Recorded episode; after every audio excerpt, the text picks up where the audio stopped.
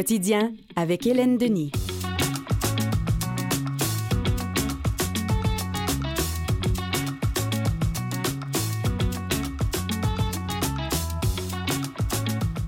Bon lundi 12 du 2 à deux jours de quoi, Mathieu? De la Saint... Quoi donc? Ah non. Je l'avais sur le bout de la langue, mais je ne sais plus. Ça commence par V, ça finit par N. Valériane, la Sainte Valériane. On va tous dormir en paix. La Saint-Valentin.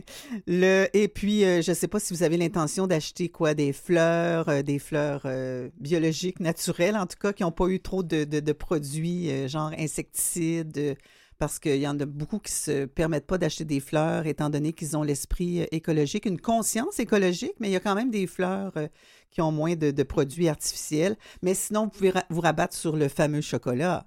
Il me semble que ça, ça fait plaisir à tout le monde. Qui n'aime pas le chocolat? Moi, je connais personne qui n'aime pas le chocolat.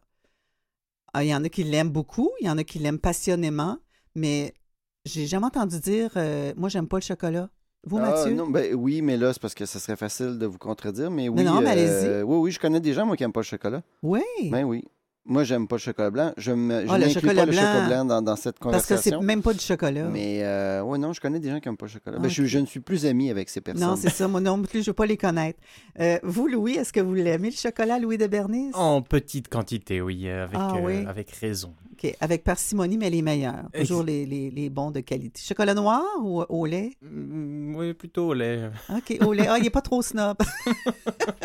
Parce qu'il y en a qui aiment mieux au lait, mais qui disent qu'ils qu'ils préfèrent le chocolat noir. Et euh, Daniel, qui est au bout du fil, j'imagine qu'elle salive. Je suis certaine que vous aimez le chocolat, Daniel. Ben pas. je pense que je ferai pas ma chronique puisque Mathieu m'a relégué aux oubliettes. Je préfère le caramel, mais le chocolat à la- à l'occasion, mais pas souvent. OK, donc vous n'êtes pas très chocolat. Pas tant, pas tant, Pas non. tant, OK. mais alors, vous ne serez pas tellement euh, intéressé par ce que je voulais dire, mais je suis certaine que la majorité le sera. C'est dans la section Affaires aujourd'hui, le texte est de Stéphanie Bérubé. Euh, le prix du cacao sur les marchés internationaux a atteint un sommet, mais bonne nouvelle pour les amoureux euh, du chocolat, que n'est pas euh, Daniel, qui veulent souligner la Saint-Valentin. Le prix des chocolats ne devrait pas suivre la même tendance pour l'instant. Alors, on se dépêchera. Vous pouvez aller faire vos réserves dès aujourd'hui si ce n'est déjà fait. Mais moi, je connais des gens, je connais pas de personnes qui n'aiment pas le chocolat, mais je connais des gens qui vont acheter le chocolat de Saint-Valentin le lendemain. La Saint-Valentin, un amoureux ou une amoureuse cheap, entre guillemets, ou avare. Et puis, euh, si on passe de la Saint-Valentin au euh, Super Bowl, qu'est-ce que vous avez à dire là-dessus?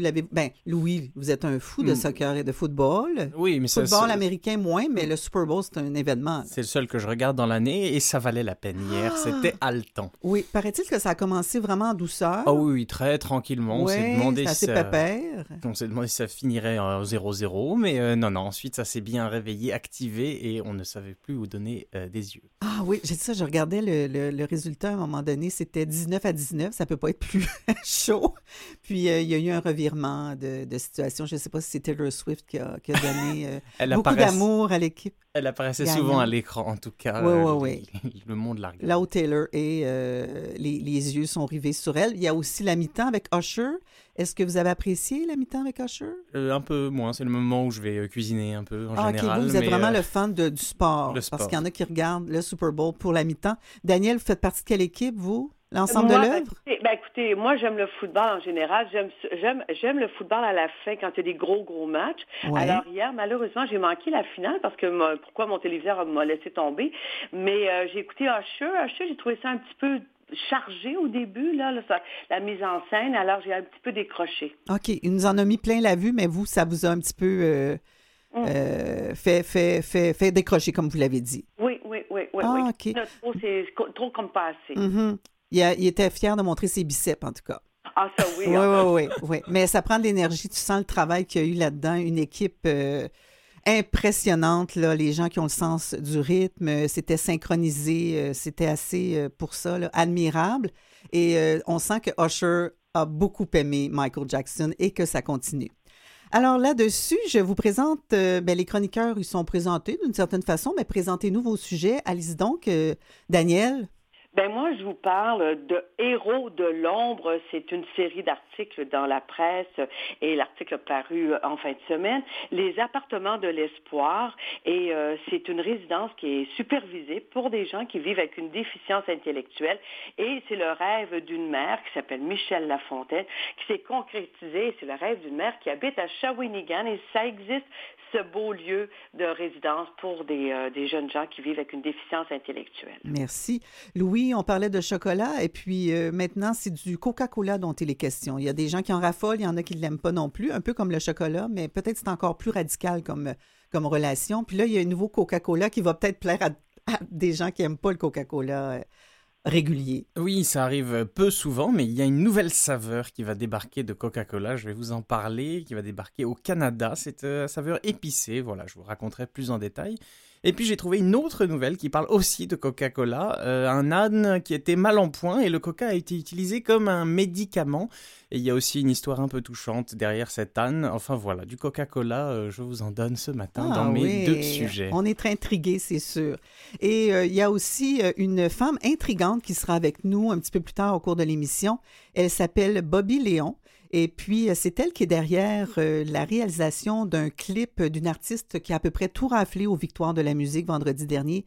L'artiste s'appelle Zao de Sagazan. Et puis, on va entendre une chanson, La Symphonie des éclairs. Bobby Léon a euh, réalisé son vidéoclip et puis on aura l'occasion de faire connaissance avec cette artiste locale. Elle vient de Montréal, émergente et parler avec elle de sa démarche artistique. Elle vit maintenant en Angleterre, si je ne m'abuse. Et nous terminerons aussi l'émission avec l'ancien diplomate canadien François Larochelle, qui va faire un peu dans le People ce matin, mais c'est quand même important les conséquences des problèmes de santé de la couronne britannique sur le fonctionnement de la monarchie. On apprenait la semaine dernière que le, euh, le, roi Charles III, oui, bien Charles était atteint d'un cancer. On n'a pas précisé la nature, mais il a le cancer, donc euh, ça fait beaucoup, beaucoup parler. Et François Larochelle euh, va nous donner son point de vue sur les conséquences donc euh, de ces euh, problèmes euh, de santé du roi. Je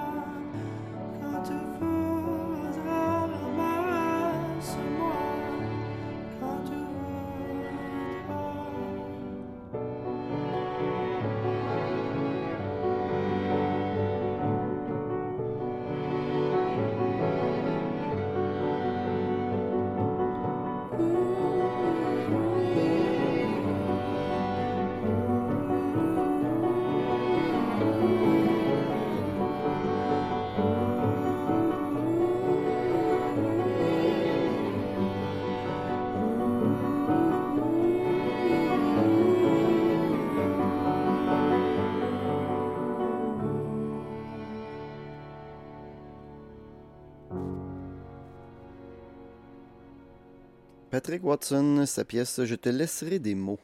Oui, une chanson que Charlotte Cardin a chantée lors de ses derniers spectacles, ses plus récents spectacles qui faisaient salle comble à Laval. Je te laisserai des mots et je pense que Patrick Watson était avec elle pour euh, chanter cette superbe chanson en duo. À la une du devoir, les Chiefs triomphent au Super Bowl 58. Tous les regards étaient tournés vers Las Vegas dimanche soir, où s'affrontaient les 49ers de San Francisco et les Chiefs de Kansas City, qui sont repartis grands champions de ce Super Bowl 58e édition pour une deuxième année de suite. Le souffle a été retenu jusqu'à la dernière seconde où les vainqueurs ont rattrapé leur retard en prolongation.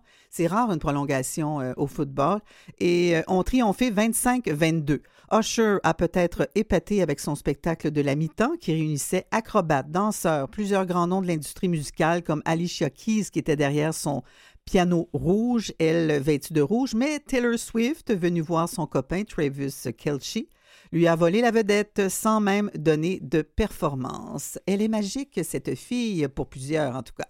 Région éloignée du chemin à faire pour le transport pardon, des jeunes sportifs, des résidents de la Basse-Côte-Nord doivent payer des billets d'avion coûteux et subissent la lourdeur bureaucratique de Québec on a des athlètes élites, mais qui ne peuvent pas se développer à fond en raison du manque de fonds et de notre isolement. C'est ce que dit Irika euh, Jonca, qui est mère de famille et entraîneuse qui demeure à Blanc-Sablon.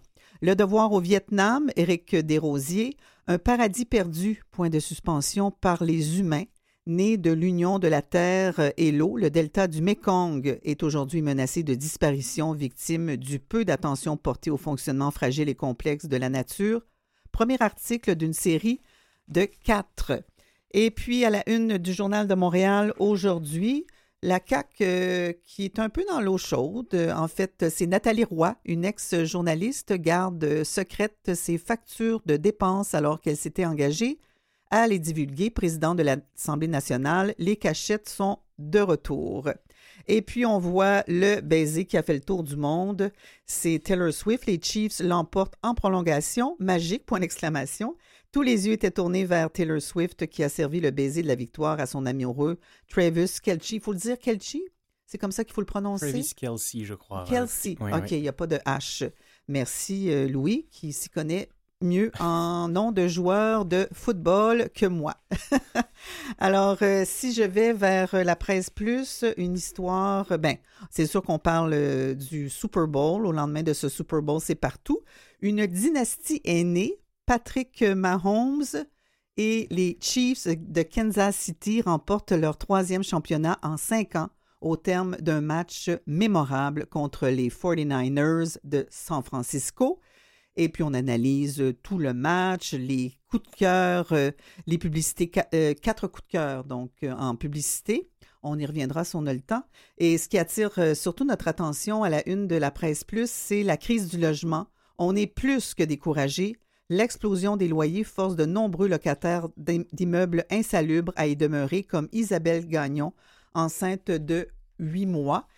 En décembre dernier, quand Isabelle Gagnon et Maxime Pilon voulaient aller à la salle de bain, ils devaient effectuer une petite opération préalable, revêtir un poncho de plastique ou ouvrir un parapluie. Pourquoi? C'est bien simple, il pleuvait dans leur salle de bain. De l'eau brunâtre provenant d'une infiltration d'eau importante émanant du toit de l'immeuble dégoûtait dans la pièce en permanence. C'est un dossier de Katia Gagnon. Pendant des mois, le couple qui vit au troisième étage d'un immeuble de six logements a vécu avec ces infiltrations d'eau. En décembre, le propriétaire a finalement envoyé des ouvriers pour réparer la fuite. Ils ont ouvert le plafond de la salle de bain et celui du couloir. L'eau s'est mise à pleuvoir encore plus fort dans la salle de bain.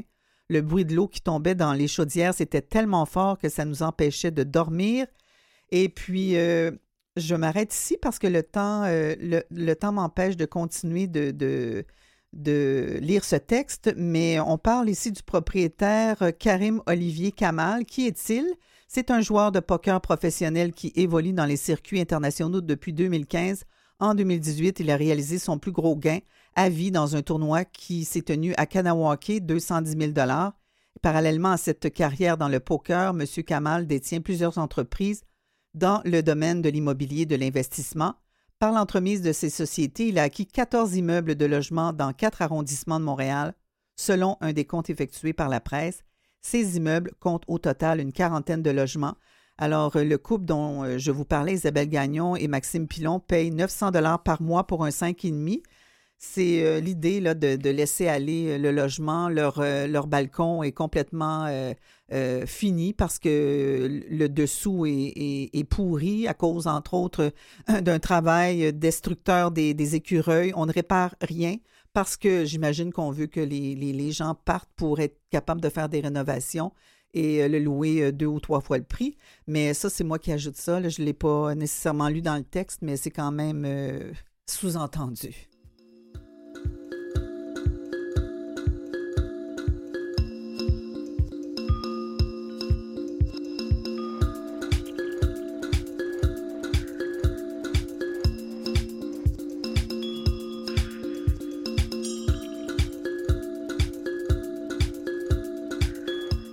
Alors, Daniel, vous êtes toujours là? Oui, je suis là. Les appartements de l'espoir, tellement beau titre, ça. Ben oui, les appartements de l'espoir, et c'est un beau projet qui a été euh, mené concrètement maintenant là à Shawinigan, et c'est Michel Lafontaine euh, qui, euh, qui a tenu ça à bout de bras pas seul, faut se dire là. Et c'est un projet quand même, pas un petit projet. C'est 3,5 millions que ça demandait, que ça que ça a demandé plutôt, et euh, qui accueille aujourd'hui 11 locataires. Alors, euh, au cœur de toute euh, cette initiative-là, on doit retenir euh, quelques mots autonomie, soutien professionnel et aussi une vie communautaire. Et cet article a paru dans la presse de cette fin de semaine. Alors, euh, c'est un article de Katia Gagnon. Alors, c'est pendant toute la petite enfance de son fils. euh, euh, Nathalie Deschaines s'est fait dire par les médecins que la vie d'Alexis serait fortement limitée par sa déficience intellectuelle. Il pourrait jamais passer à travers un cours secondaire ou travailler. C'est ce que prédisaient à ce moment-là les médecins. Mais Alexis Pronovo a défié tous ses pronostics. Il a terminé une formation professionnelle au secondaire, rien de moins. Il travaille dans un supermarché. Il suit des cours de batterie et en plus, il est DJ dans ses temps libres. Il a une belle vie, quoi. Ben, il fait une belle vie et puis, euh, et puis depuis presque deux ans, ben, il vit en appartement. Donc, autant vous dire que Alexis du cœur au ventre et qu'il veut et qui, qui tient son projet, à, ses projets entre autres. Euh, c'est un appartement qui son appartement est situé dans un immeuble où vivent déjà dix autres personnes ayant une déficience intellectuelle ou un trouble du spectre de l'autisme. On se disait, euh, si sa mère disait ça, ben, ça va être quoi sa vie? Tout ce qu'on prédit est catastrophe? Et finalement, il a une super de belle vie. Alors, Alexis, il en rêvait de cet appartement et les autres locataires aussi en rêvaient. Au début de la vingtaine, la cohabitation de Félix Lapointe avec ses parents était devenue difficile. Alors ça, c'est un autre, c'était un, ami d'Alexis. On n'était pas sur le même fuseau horaire que se souvient sa mère. Il y avait beaucoup de conflits. Félix a donc fait ce que tous les jeunes de son âge font. Il a commencé à chercher. Alors lui, il s'est pas gêné, il a pris le catalogue Remax, il a appelé une agente immo- immobilière, rien de moins, pour une maison à 3,5 millions avec cinq salles de bain. Michel Lafontaine, elle en rit encore aujourd'hui parce que de l'audace de son fils. Ben, C'est à ce moment-là, en 2017, que Michel Lafontaine a décidé de prendre les choses à main. Donc, elle a mis tout son cœur dans son projet. Elle a visité des appartements supervisés destinés à une clientèle vivant justement avec une déficience intellectuelle et c'était à Louisville qu'elle s'était rendue à ce moment-là. Ben, elle se disait pourquoi qu'on n'aurait pas ce même projet mais à Shawinigan où elle habite? Cette euh, simple question a fait démarrer un processus qui a duré pendant quatre ans. Un petit peu naïve dans tout ce projet-là, Madame Lafontaine est partie avec deux feuilles de papier et elle s'est adjointe de plusieurs partenaires par la suite pour, entre autres, c'était pas tout, mais budgéter, euh, puis euh, de deux feuilles de, papier, c'est ramasser une dizaine de feuilles de papier plus loin avec des demandes de financement. Il y avait aussi l'organisation euh, de nombreuses activités de financement. Alors, euh, c'était, c'est quand même quand on parle de 3,5 millions, c'est un gros, gros projet. Donc, euh, pour ce type de projet à considérer, euh, qu'est-ce qu'il faut? Ben, c'est un projet de 12 logements qu'on avait en tête. Je répète, 3,5 millions. Il fallait toutefois qu'il que proviennent de- des 3,5 millions, on avait besoin de 1,8 million et cet argent devait provenir euh, de la communauté. Il fallait apprendre, fallait apprendre quelque part cet argent. Euh, Michel Lafontaine et ses complices ont frappé avec cœur à plusieurs portes et euh, je mentionne parce qu'on mentionne dans l'article le nom de certains de ses complices et je veux pas les je veux les mettre dans, euh, la, dans la lumière ces héros il y a Jean-François Morin et José Saint-Pierre qui se sont joints à Michel Lafontaine Euh, de son côté lui Félix le fils de Michel Lafontaine ben il s'est il, il a dit ben moi je vais faire ma part Euh, et Félix a maintenant quasiment 30 ans il a, il a donc euh, décidé de grimper le mont Albert en Gaspésie. Et euh, j'ai fait une recherche. Le mont Albert, c'est pas une petite montagne à monter, hein? Non. Euh, j'ai j'ai eu les chiffres en mètres, je les ai convertis en pieds. Alors, c'est une montagne de 3776 pieds. J'imagine qu'en cours de route, il y a dû avoir un petit problème, un petit peu de problème au niveau de la respiration. Donc, euh, autant vous dire, c'est une, ça demande une bonne énergie monter Ouais. montagne. En mètres, c'est combien? En mètres, c'est un, euh, c'est 1151 mètres. Alors, euh, donc, essoufflée. J'espère que mes chiffres sont bons. Oui, ça sont bons. Alors, euh, donc, euh, c'est pas tout de monter la montagne. Euh, il y a eu un pactole au bout de ça. Il a réussi à amasser 13 000 dollars. Il n'était pas seul. Il était entouré de partenaires et euh, et lui, pour lui, c'est tellement été un grand, pour Félix, a tellement été un grand défi que de monter cette montagne qui, à la fin, était tellement épuisée que les partenaires l'ont porté sur leur dos pour qu'ils puissent finalement réussir à atteindre le sommet et c'est fait, il l'a atteint. Puis même encore aujourd'hui, il le dit, je regarde la vidéo puis je me dis, ah mon Dieu, il se met à pleurer, je peux pas me retenir. Euh, en mai 2000 de- 2022, j'ai mon appart a accueilli ses premiers locataires, donc à Shawinigan toujours, donc Simon, Marie-Christine, Félix, Alexis, David, et ils ont reçu leurs clés. Il y a Martin Cahouette qui est titulaire de la chaire Autodétermination et handicap à l'UQTR qui affirme on est l'endroit dans le monde où on a le plus investi dans le modèle de la famille d'accueil. C'est devenu la réponse pour l'hébergement en déficience intellectuelle. Et euh, M. Cahouette dit j'ai mon l'organisme, l'organisation, j'ai mon appart constitue selon lui un modèle à exporter.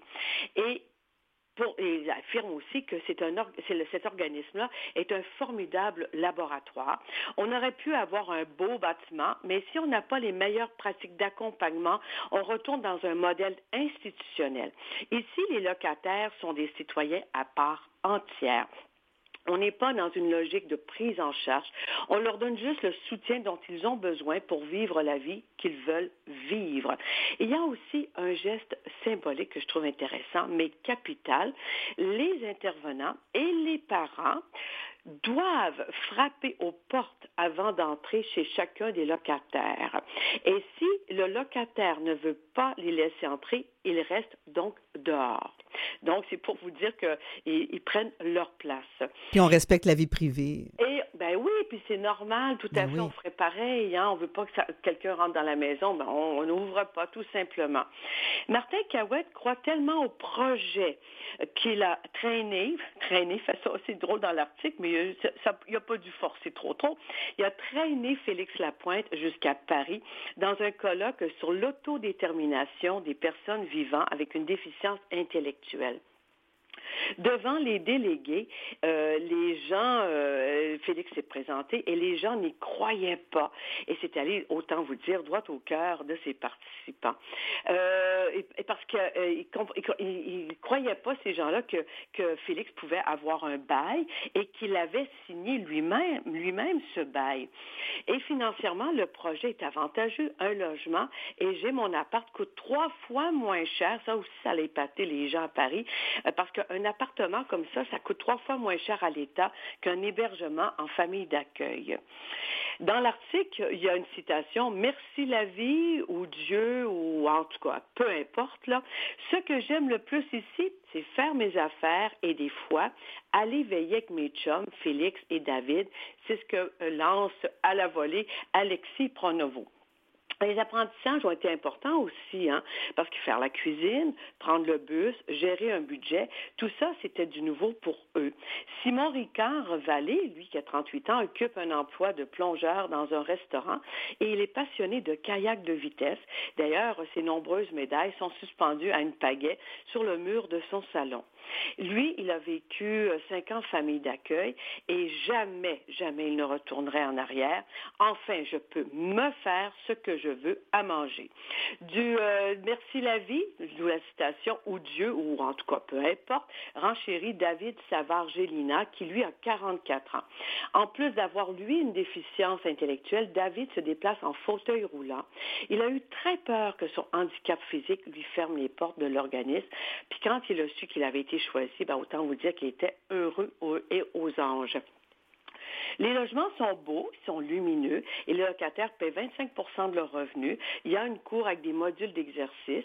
Il y a aussi un jardin, un bac euh, de jardinage et le voisinage peut aller partager les bacs de jardinage pour faire partie de la communauté, pourquoi pas. Il y a des personnes qui travaillent à l'organisme, qui sont, qui jouissent, qui sont financées par les budgets du CIS local et même que Lionel Carman, le ministre, a été conquis par le projet. Il est allé même partager un repas en juin dernier. C'est une, il y a une présence assurée 7 jours sur 7, 24 heures sur 24. Et pour les familles, J'ai mon appart est un synonyme de paix d'esprit. Ainsi, Michel Lafontaine, l'initiatrice de ce beau projet, et son conjoint ont pu partir quelques jours en vacances. Et pour la maman de David, qui a 44 ans, qui est, lui est en chaise roulante, mais ben, pour sa maman, si je pars, qui va en prendre charge? C'est la question qu'elle se posait tout le temps. Maintenant, il me disait, il me disait souvent à l'époque, maman, surtout meurt pas. Pour elle, c'est un gros poids qui s'est enlevé de ses épaules.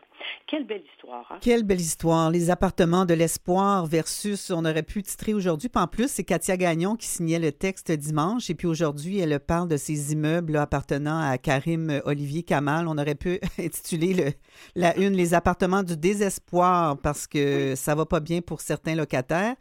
Et euh, il y a aussi, je lisais euh, un petit peu plus tôt là, concernant ces, logements du désespoir. Je ne veux pas mettre quand même, jeter un pavé dans la mare, mais ces logements-là, il y, a, certains logements qui sont convertis en Airbnb mm.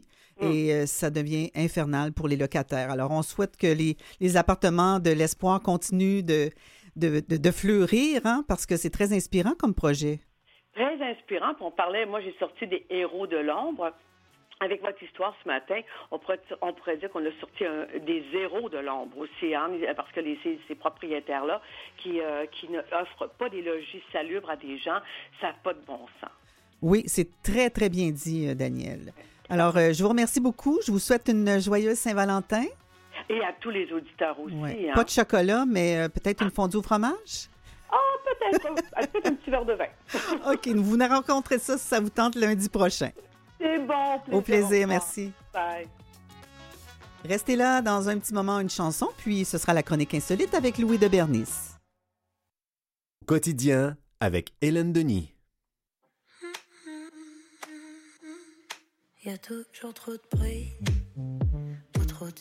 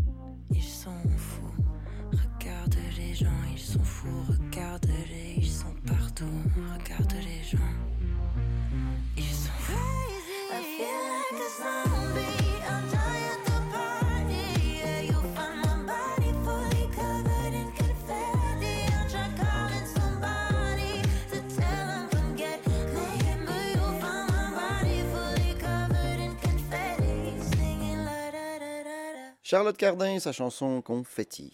Oui, c'est confirmé. Charlotte Cardin, comme je le disais tantôt, était à Place Belle à Laval. Quatre représentations. Ça a commencé jeudi et euh, José Lapointe de la presse euh, en est revenu complètement enchanté. Et euh, je posais la question, est-ce que Patrick Watson était vraiment là?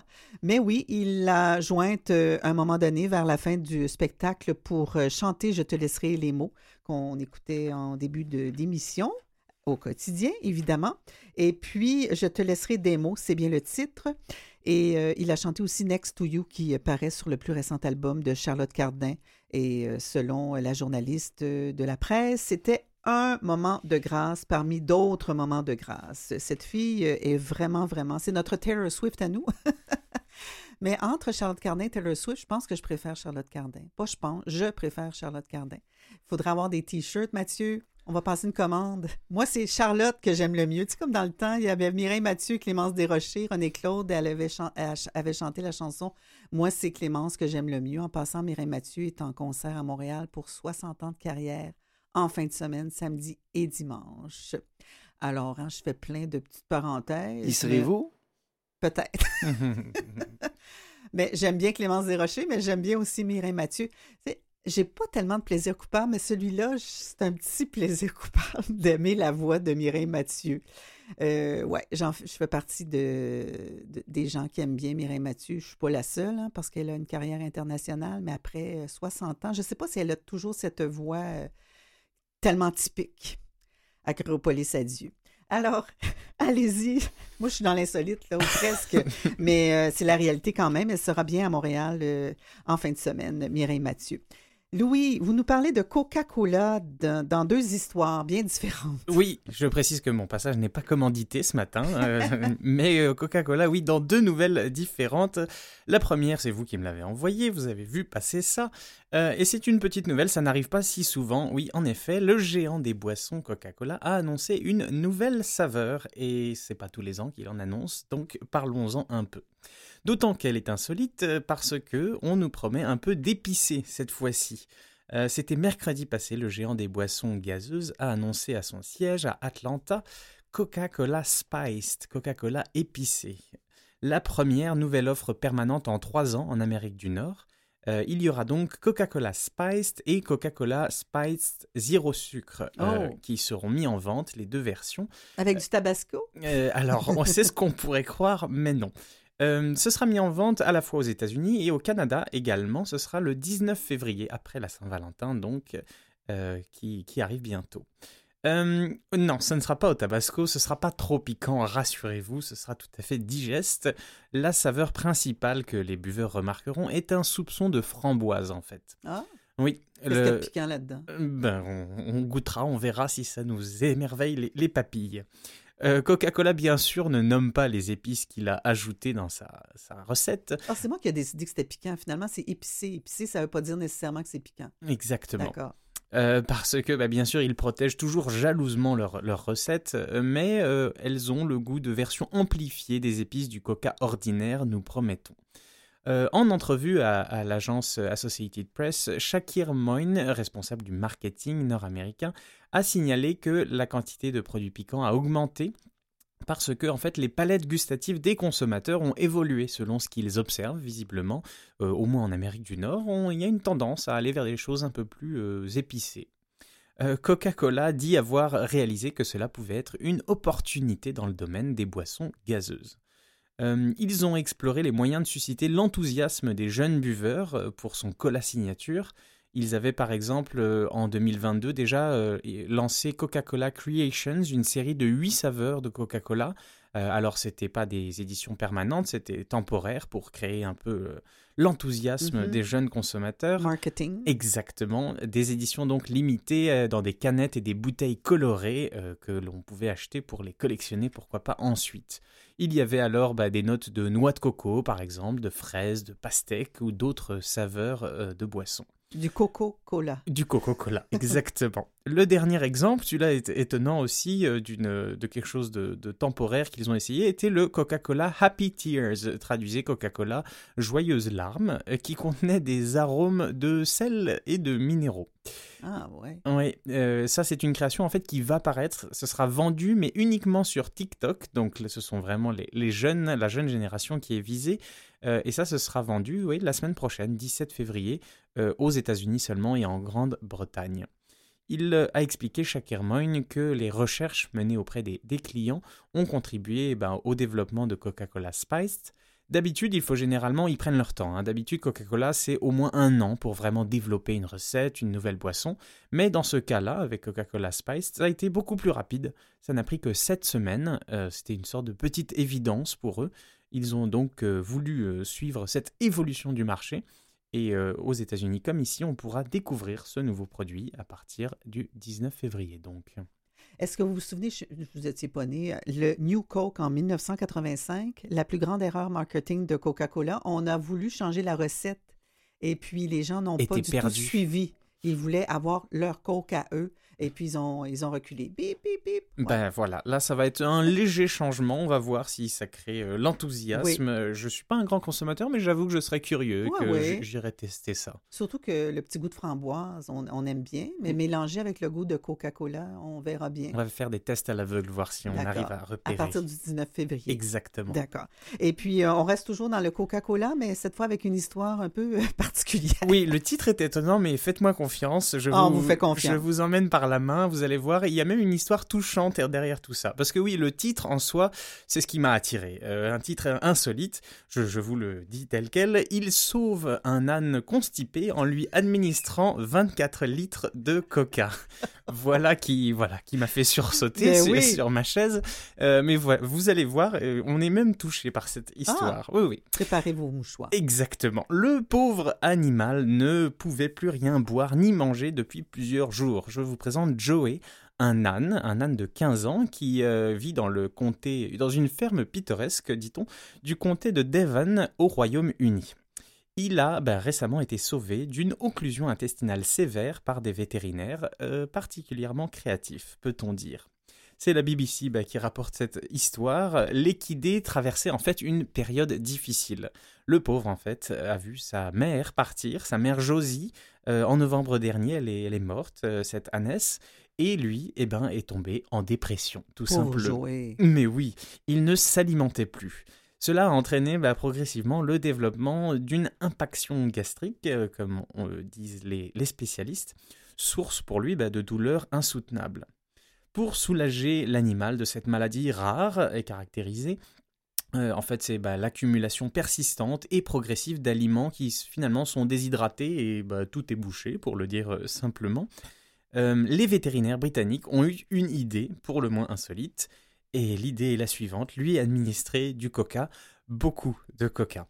Par le biais d'un tube nasal délicatement, délicatement posé, mis jusque dans l'estomac, ils lui ont euh, versé 24 litres de coca. Imaginez 24 bouteilles de coca devant vous, c'est ça qui... Alors, ils y sont allés progressivement. Nous avons administré 6 litres de coca pétillant par jour, soit euh, en 3 fois, en 3 jours. Ça n'a pas été euh, d'un- d'une traite un énorme verre de coca, non. Ils y sont allés plus doucement. Le but, est, il y avait un double objectif. Euh, le but était bah, de ramollir déjà euh, tout ce qui se trouvait un peu dans, Mhm. dans l'estomac de Joey euh, et, et dissoudre les solides dans son estomac, mais également aussi de lui procurer du sucre parce que bah, l'animal était en train de devenir très faible, euh, il n'avait plus aucune euh, calorie à, à consommer. Le sucre présent dans le soda a également euh, lui a fourni toute l'énergie nécessaire pour continuer à, à vivre en fait tout simplement. Il aurait pu devenir diabétique euh, Exactement. après oui. ce dosage-là. Oui, oui, tout, tout, c'est pas recommandé de le faire en temps normal, mais là, il en avait besoin. Ses, ses signes vitaux étaient en train de, de descendre et les organes vitaux allaient être abîmés. Le foie, les reins, quand on ne s'alimente pas, bah, ça finit par se dégrader. Il s'en allait tranquillement vers euh, le pays de sa mère. Ben oui, en déprimant euh, le pauvre. Il aurait, euh, les vétérinaires décrivent tout ça, il y aurait eu un taux élevé de graisse dans le sang, il se serait en fait intoxiqué tout seul, le pauvre. Ils ont donc choisi le coca euh, pour, euh, pour le sauver. Euh, il précise bien évidemment que le coca ne doit jamais être donné à des ânes en bonne santé ou sans être administré par un vétérinaire qualifié. Mhm. hein. Ni à euh, des humains qui penseraient que ça a des propriétés laxatives. Non plus, et puis 24 litres, je pense que personne ne peut ingérer ça. Euh, mais bon, voilà, je- Joey est en bonne santé, ils, ils ont vraiment pris soin de lui en fait, parce que ça c'est amusant aussi. En temps normal, décrivent-ils, ils l'auraient transporté vers un hôpital ultra moderne pour Anne. Il y en a un visiblement Ah, aux oui. États-Unis, aux États-Unis, pardon, Au Royaume-Uni. oui. Mais nous avons pensé qu'il valait mieux le traiter dans un environnement familier parce qu'il avait déjà subi énormément de stress euh, en perdant sa mère. Il fallait donc euh, voilà, qu'il soit dans un endroit qu'il connaît. Depuis son opération, peut-être grâce aux bulles, il a retrouvé tout son peps. Il est au top de sa forme, dit-on. Et il a re- retrouvé une vraie joie de vivre. Et dernière, euh, dernière nouvelle euh, qui est touchante aussi, il s'est même fait un nouvel euh, ami Ah oui. aux longues oreilles aussi, prénommé Ben, Ben et Joey donc. Ben est un autre âne endeuillé qui, lui, a, compar- qui a perdu son compagnon Bob il y a peu de temps.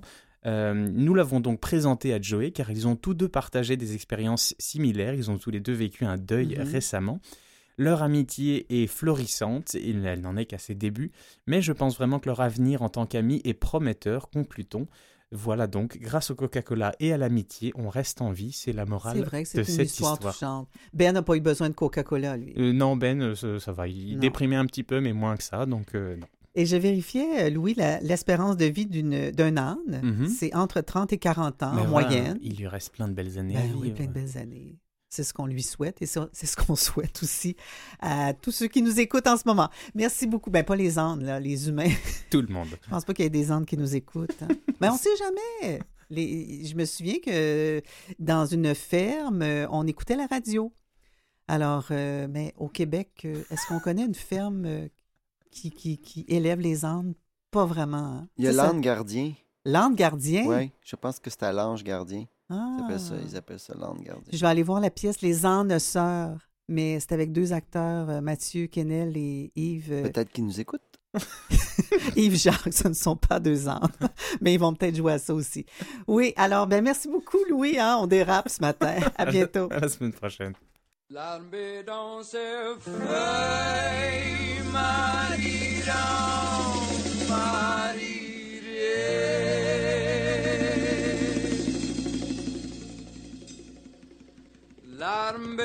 dans L'arme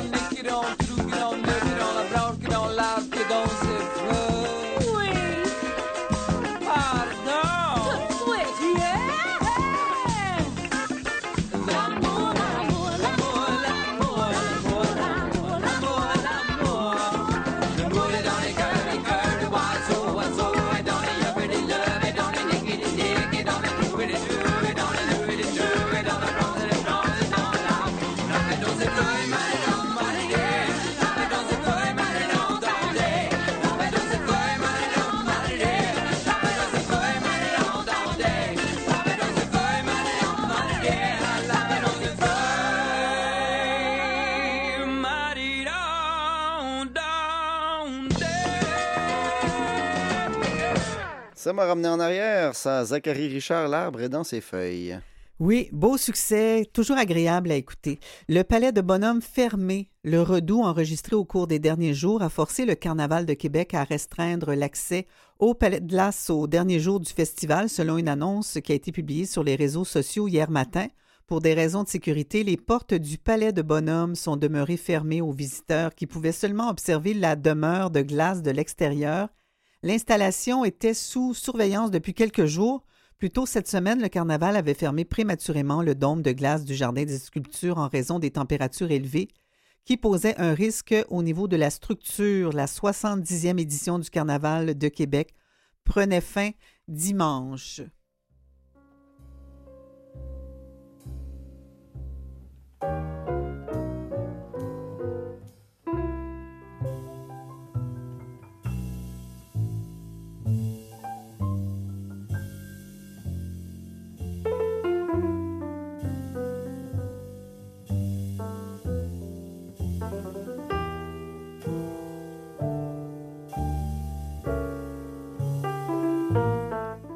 Justement, parlant de température élevée, le Québec a été frappé par euh, une période de redoux dans la dernière semaine, si bien que de nombreux records de température ont été fracassés.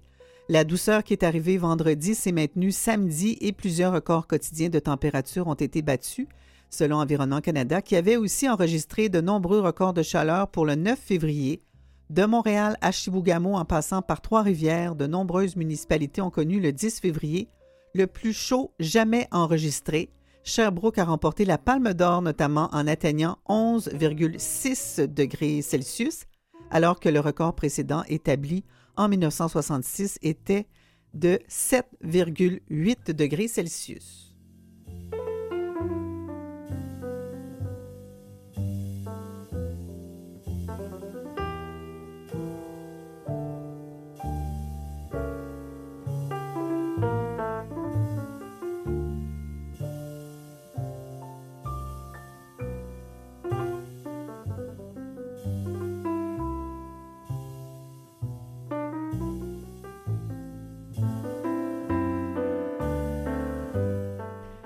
Le quotidien d'une petite municipalité du Manitoba a été bouleversé euh, dimanche lorsque les corps de cinq personnes, dont trois enfants, ont été retrouvés sans vie à trois endroits différents.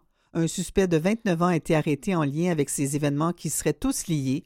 Lors d'une conférence de presse convoquée à la hâte en fin de journée, l'inspecteur Tim Arsenault du service des crimes majeurs de la Gendarmerie royale du Canada s'est fait avare de détails il a toutefois révélé que les premières informations recueillies poussent les policiers à croire que le suspect connaissait les cinq victimes.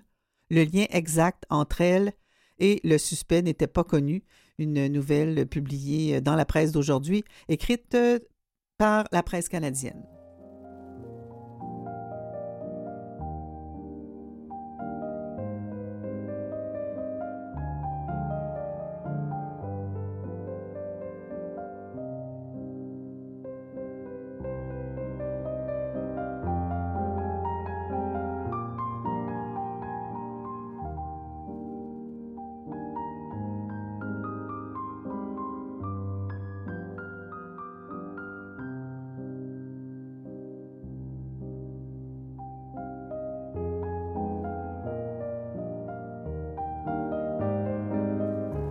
Samedi, c'était le nouvel an lunaire, l'année du dragon, et elle est fêtée dans une grande partie de l'Asie de l'Est et du Sud-Est, soit la Chine, Hong Kong, Taïwan, Vietnam, Singapour, Corée, Malaisie et Tibet. Alors, je ne sais pas si vous avez souligné cet anniversaire. On sait qu'il y a une communauté asiatique importante au Québec, au Canada. On vous salue et on vous souhaite une belle année du dragon. Il y a aussi le Brésil euh, qui euh, célébrait quelque chose de bien important. Mathieu, est-ce qu'on a trouvé une petite musique euh, brésilienne pour se mettre dans l'ambiance du carnaval?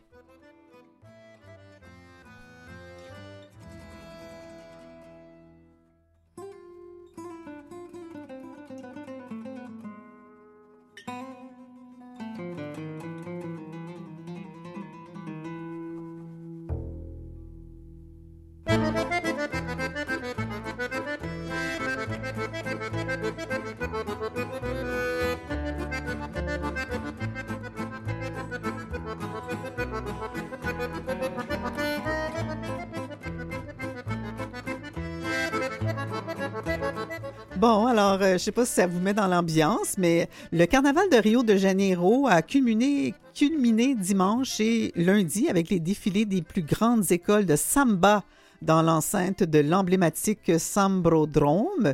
Le carnaval a été lancé officiellement vendredi, mais c'est pas seulement la cité côtière qui vibre. Bien d'autres villes brésiliennes sont saisies par la fièvre carnavalesque.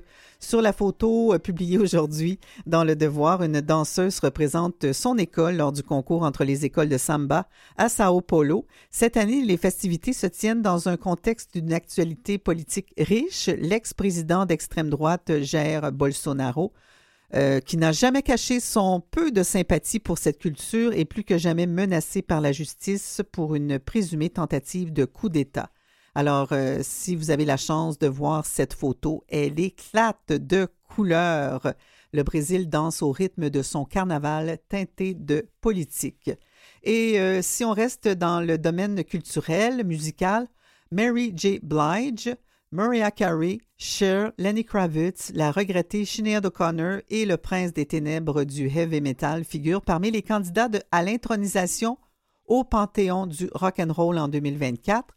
Poursuivant dans le véritable esprit du rock and roll, ces artistes ont créé leur propre son qui ont marqué des générations et influencent d'innombrables autres personnes qui ont suivi leurs traces, a déclaré John Sykes, président de la Fondation Rock and Roll Hall of Fame, dans un communiqué. 10 des 15 candidats se trouvent sur le bulletin de vote pour la première fois, dont Carrie, Cher, Foreigner, Frampton, Cool and the Gang, Kravitz, Oasis, O'Connor, Osborne et Shadé. Les artistes doivent avoir sorti leur euh, premier enregistrement commercial au moins 25 ans avant de pouvoir être intronisés. La cérémonie d'intronisation aura lieu à Cleveland cet automne. Les candidats seront élus par plus de 1000 artistes, historiens et professionnels du secteur musical. Les amateurs de musique peuvent voter en ligne ou en personne au musée. Les cinq meilleurs artistes choisis par le public constituant un bulletin de vote des admirateurs qui sera compté avec les autres bulletins de vote professionnels. Voilà.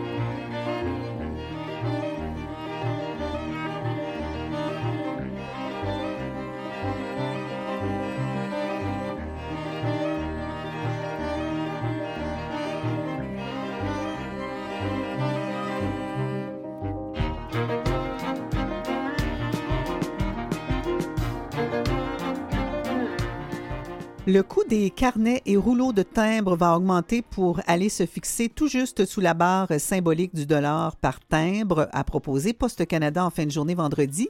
Si les intentions de la Société d'État sont approuvées dès le 6 mai prochain, le coût unitaire des timbres vendus en carnet de 10 timbres ou en rouleau de 100 timbres passera de 92 à 99 cents en hausse de 7 cents. Ainsi, les Canadiens devront dorénavant débourser 9,90 pour se payer 10 timbres ou 99 pour en acquérir 100.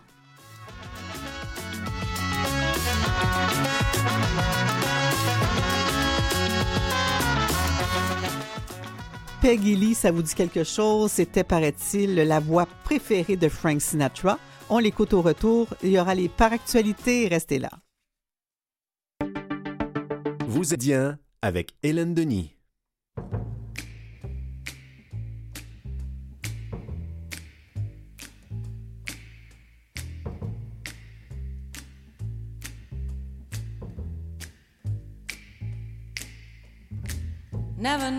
Much I love you. Never know how much I care. When you put your arms around me, I get a fever that's so hard to bear. You give me fever. When you kiss me, fever when you hold me tight. Fever in the morning, a fever all through the night. Sun lights up the daytime, moon lights up the night. I light up when you call my name, and you know I'm gonna treat you right. You give me fever when you kiss me, fever when you hold me tight. Fever in the morning, fever all through the night. Everybody's got the fever, that is something you all know. Fever isn't such a new thing, fever started long ago.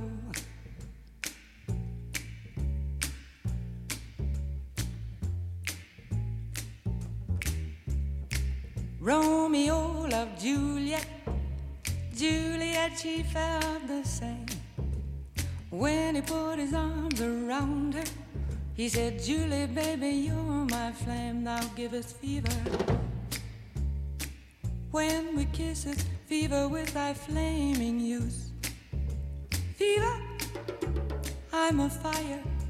Fever, yea, I burn forsooth.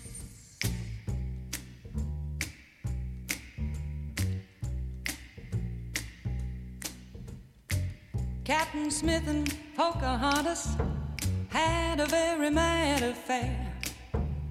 When her daddy tried to kill him, she said, Daddy, oh, don't you dare give me fever. With his kisses, fever when he holds me tight. Fever, I'm his missus. Daddy, won't you treat him right? Now you've listened to my story. Here's the point that I have made. Chicks were born to give you fever, be it Fahrenheit or centigrade, they give you fever. When you kiss them, fever, if you live, you learn. Fever, till you sizzle. What a lovely way to burn. What a lovely way to burn. What a lovely way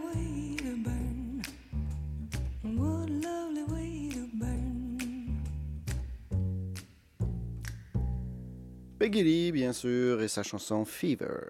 Les par actualité, c'est aujourd'hui dans la presse, selon le regroupement des aveugles et amblyopes du Québec, des pistes cyclables dangereuses pour les personnes avec une déficience visuelle.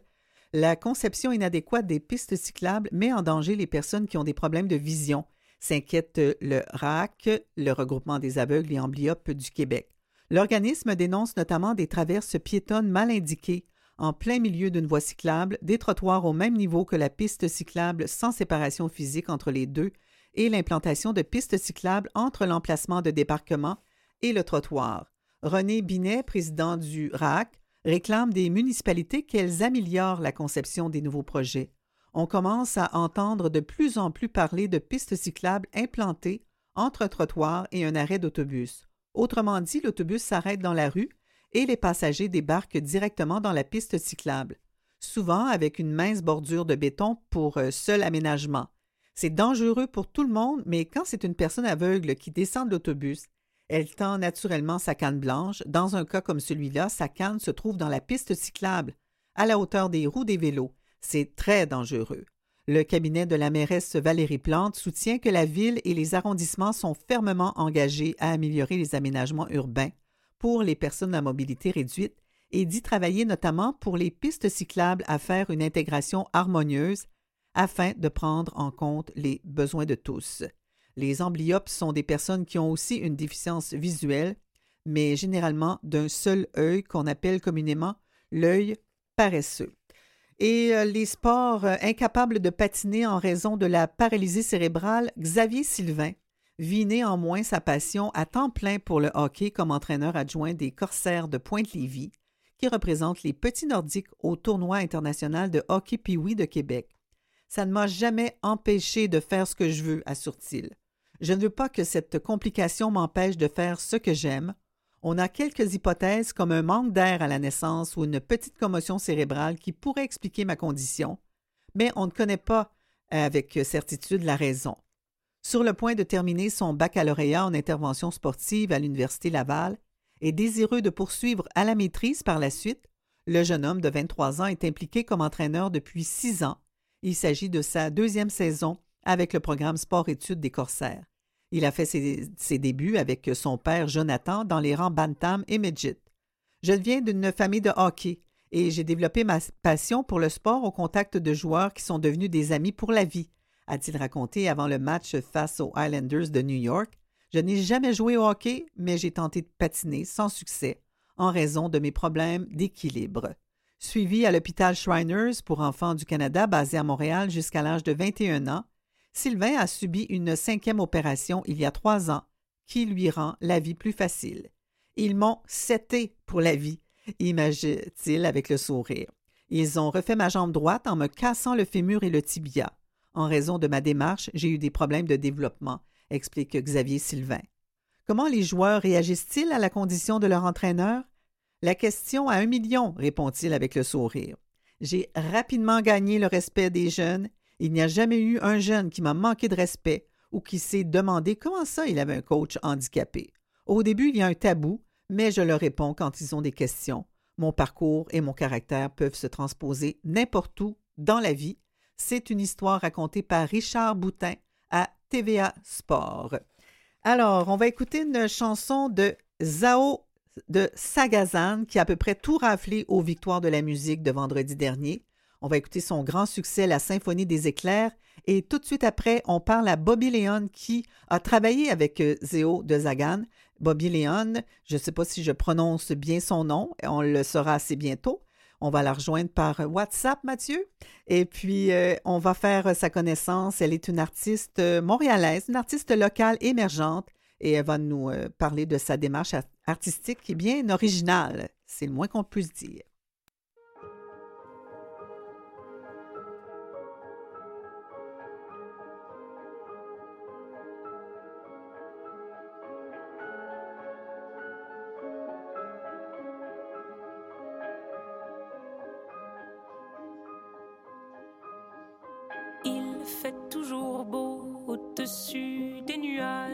Si j'étais un oiseau, j'irais danser sous l'orage, je traverserais les nuages comme le fait la lumière, j'écouterais sous la pluie la symphonie des éclairs. Dès sa plus tendre enfance, elle ne savait pas parler autrement qu'en criant tout bas, pas faute d'essayer de les retenir s'écrier ces larmes qui les faisaient tant. Il fait toujours beau au-dessus des nuages, mais moi si j'étais un oiseau, j'irais danser sous l'orage, je traverserais les nuages comme le fait la lumière, j'écouterais sous la pluie la symphonie des éclairs. En grandissant, rien ne s'est calmé. Petite tempête s'est trouvée. Des raisons de pleuvoir autant. Qui pourrait l'aimer franchement Personne n'aimerait se retrouver. Au cœur d'une tempête avouée, il y a des raisons de pleurer. Elle a ses raisons, mais il fait toujours beau au-dessus des nuages. Mais moi, si j'étais un oiseau, j'irais danser sous l'orage. Je traverserais les nuages comme le fait la lumière. J'écouterai sous la pluie la symphonie des éclairs.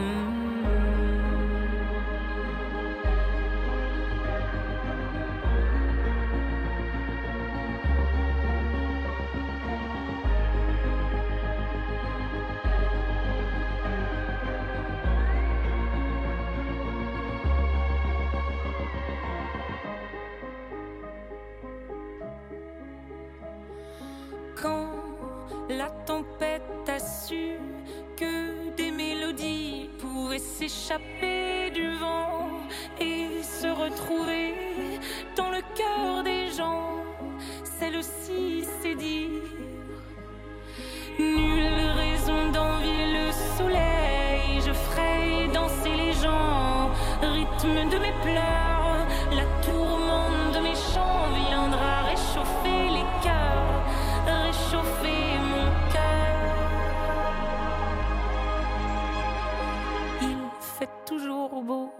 au-dessus des nuages, mais moi je suis de ces oiseaux qui nous font danser sous l'orage. Je traverserai tous les nuages pour trouver la lumière en chantant sous la pluie la symphonie des éclairs.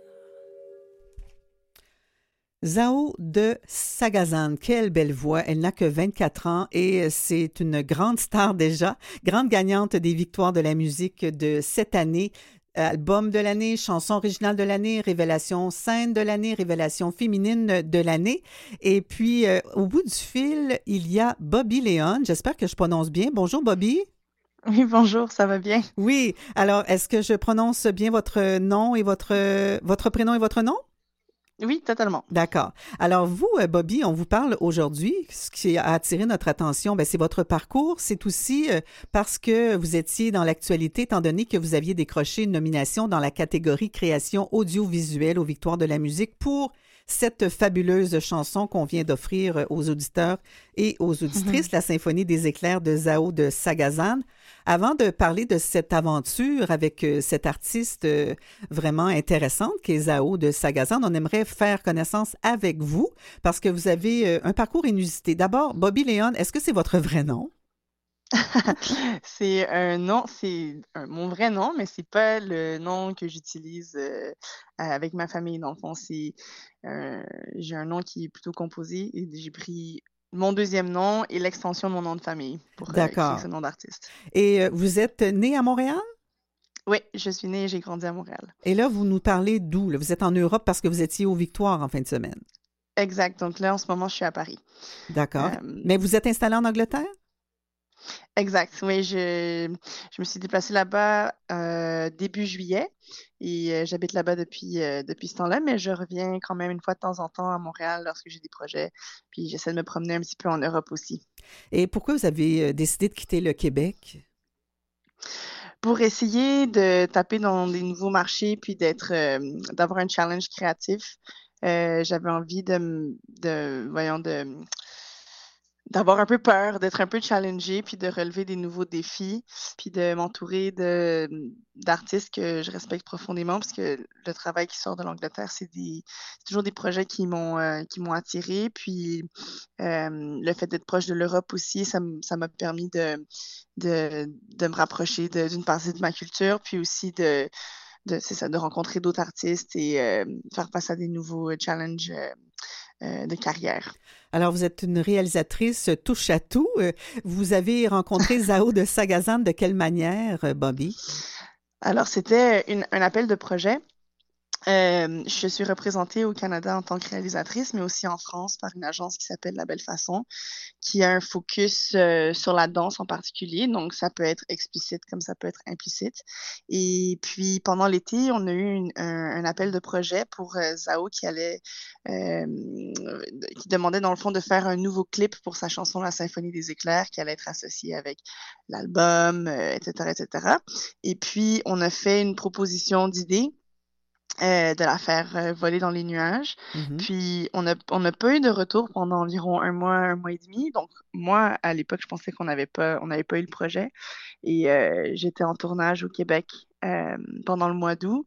Puis mon agent m'a appelé une journée de random. Puis m'a dit qu'on avait gagné le pitch. wow! Alors, hein, la preuve vraiment faut, surprenant.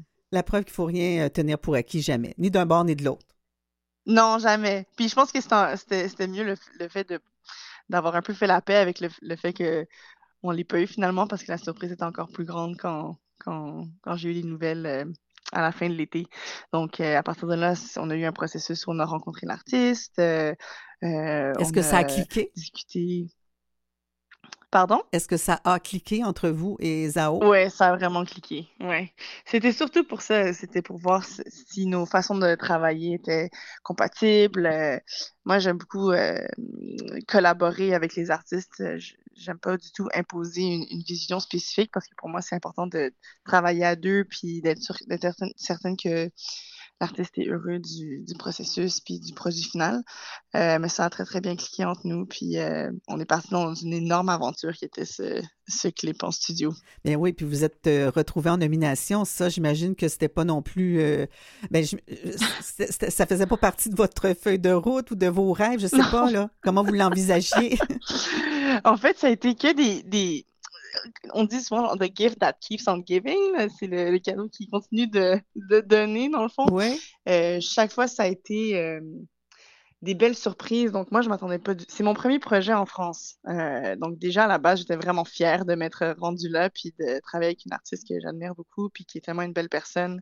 L'expérience du tournage a été vraiment exceptionnelle. C'était vraiment. Il y avait un côté humain qui était vraiment spécial sur ce projet. Puis là, d'être nominé en plus, c'était comme la cerise sur le gâteau. Ouais. Est-ce que c'était votre premier vidéoclip, Bobby Léon? C'est pas mon premier vidéoclip, mais c'est mon premier vidéoclip avec une telle envergure. Parce qu'on a travaillé dans un studio virtuel, puis ça, d'habitude, c'est plutôt réservé aux publicités de voitures ou euh, euh, pour certains euh, films au cinéma. Donc, le fait d'avoir la chance d'explorer ce médium pour un clip, puis de créer un univers de toutes pièces comme ça, ça a été vraiment, vraiment spécial. Et vous avez réalisé une campagne de prévention en santé mentale pour la marque de vêtements Mauvais Garçon. Ça a été quoi Mhm. votre démarche artistique pour cette campagne? Dans le fond, euh, j'avais fait un tournage à Miami euh, et j'avais rencontré euh, Matthew, qui était mon assistant sur le tournage. Puis on a appris à se connaître pendant la semaine où j'étais là-bas. Puis il m'a montré son travail parce qu'il avait cette marque-là de mauvais garçon à côté de son travail d'assistant. Puis je trouvais ça vraiment important, le message qu'il voulait passer aux, hommes par rapport à la santé mentale, puis le fait d'être euh, en lien avec ses émotions, puis d'avoir cette espèce de d'ouverture envers la sensibilité. Mhm. Et je suis retournée à Miami pour un deuxième euh, projet qui n'avait pas du tout rapport avec ça, mais j'avais une journée off euh, pendant la semaine. Puis j'ai dit, ben Mathieu, est-ce que ça te tenterait qu'on fasse un projet pour Mauvais Garçon? Il a dit, mais oui, absolument. Donc, on a fait un tournage pendant, on a fait ça pendant six heures. C'était assez improvisé. Euh, Et intense. C'était vraiment excitant. Et intense. Donc, on s'est promené un petit peu dans Fort Lauderdale, puis euh, on a capturé des images. On avait une petite idée du, du concept qu'on voulait faire, euh, qui était plutôt axé sur la trame sonore, euh, puis d'avoir cette espèce de passage de, de hum, cacophonie, de, de bruit intérieur qui, qui change et qui devient un peu plus paisible vers, euh, vers la toute fin du, du projet. Donc, ça a été vraiment... c'était une aventure un peu euh, impromptue, inattendue, Euh, mais ça a été vraiment agréable de travailler avec l'équipe chez Rodeo FX aussi pour euh, tout ce qui a été création sonore, pour vraiment mettre de l'avant cette espèce de sentiment d'anxiété, puis cette espèce de paix intérieure qui se développe en, côtoyant les gens qu'on aime, puis en faisant de la place pour nos émotions. Croyez-vous qu'on parle moins de santé mentale avec les hommes? Mais je pense qu'on en, parle plus en ce moment. Je pense qu'il y a quand même, euh, euh, c'est quand même un sujet de conversation qui est important. On fait quand même plus de prévention aussi.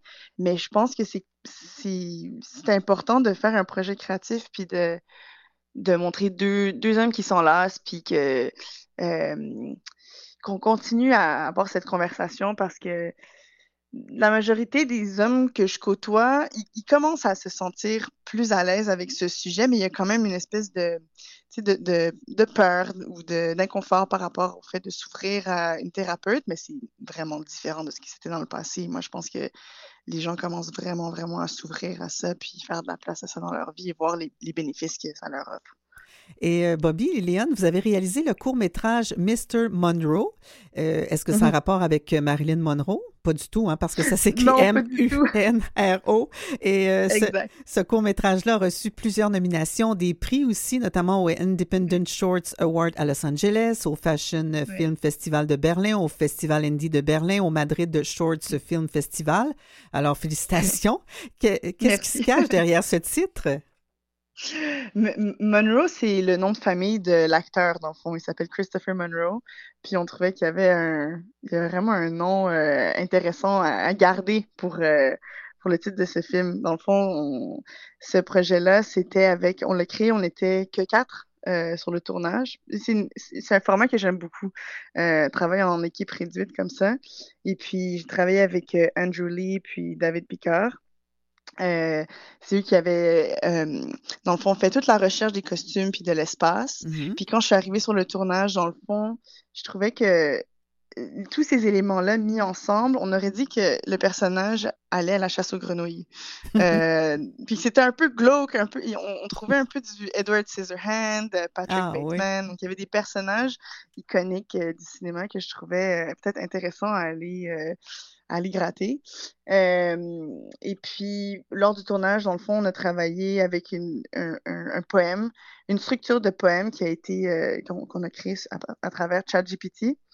Euh, et ça, dans le fond, ça m'a vraiment simplement servi de, structure de montage pour créer différentes euh, petites scènes, mais c'est pas du tout le poème qu'on a gardé euh, à la toute fin comme voice-over. Dans le fond, j'ai travaillé avec ma sœur Juliette Garcia pour écrire un poème de toute pièce qui s'inspire de cette espèce de, texture un peu marécageuse euh, qui donne beaucoup plus de vie au projet.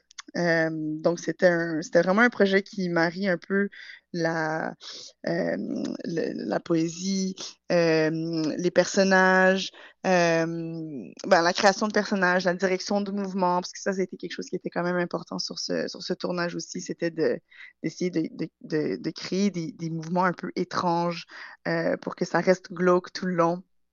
Euh, la mode, la coiffure, etc. Donc, c'était vraiment un projet plutôt expérimental, mais je suis contente de, de, que, ça réussisse autant dans les festivals. Oui, il y a eu des échos, il y a eu une belle réception. Si on veut le découvrir, est-ce que c'est possible?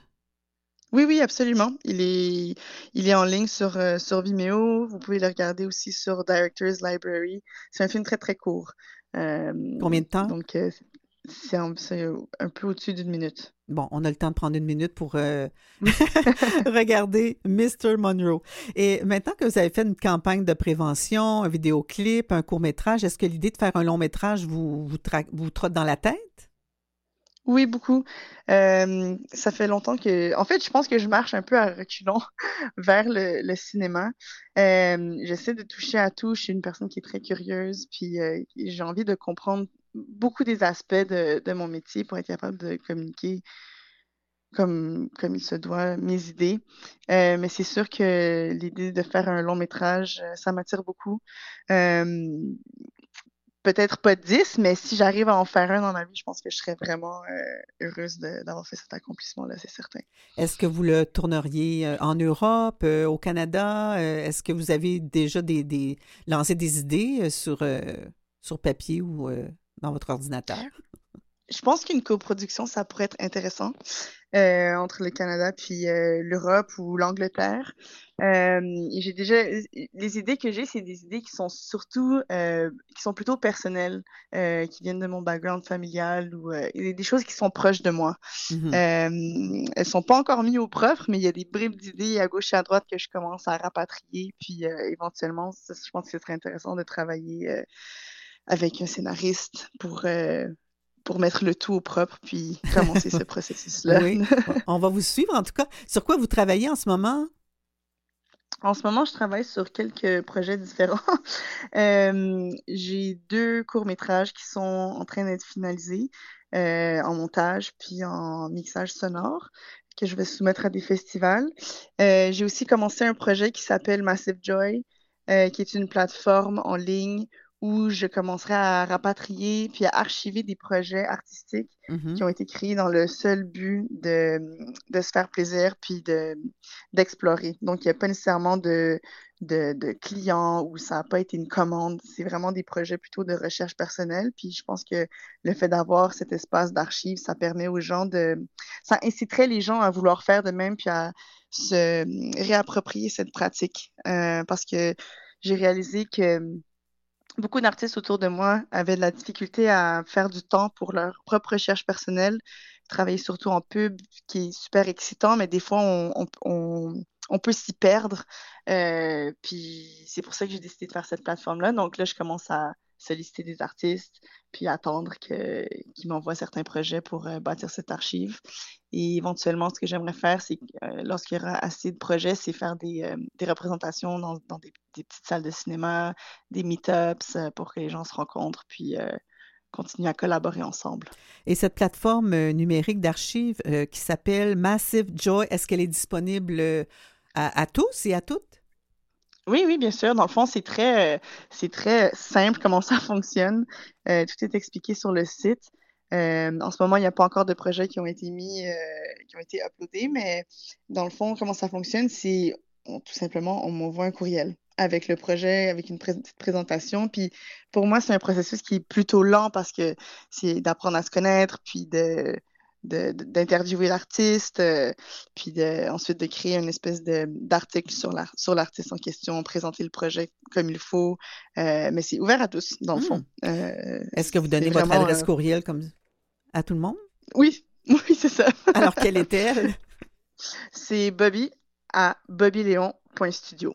Bobby à Bobby Léon, Bobby B-O-B-B-Y Exact. Bobby Léon. Il y a un petit accent sur le O? Pas dans, le- pas dans l'adresse courriel, mais dans la vie, oui. D'accord. Alors, Bobby à Bobby Léon, j'en ai Point un- studio. Point studio, tout simplement. Voilà. Et euh, quel serait votre, votre objectif ultime comme artiste, Bobby Léon? Oui, il y en a tellement, mais j'ai l'impression, ce que j'aime beaucoup avec mon travail, c'est que ça évolue tout le temps, puis j'aime pas trop faire la même chose ou avoir une espèce de routine. J'aime beaucoup découvrir de nouvelles choses, des nouvelles technologies. En ce moment, un des buts ultimes que j'ai, ce serait de faire euh, de la scénographie pour un, un artiste musical. Donc, par exemple, un, un spectacle au Centre Bell, de faire toute la, la scéno avec euh, les visuels qui sont dans, dans les écrans, puis euh, la dramaturgie qui vient avec. Ça, c'est sûr que c'est quelque chose qui me plairait beaucoup. Alors, je suis certaine que ça va se réaliser.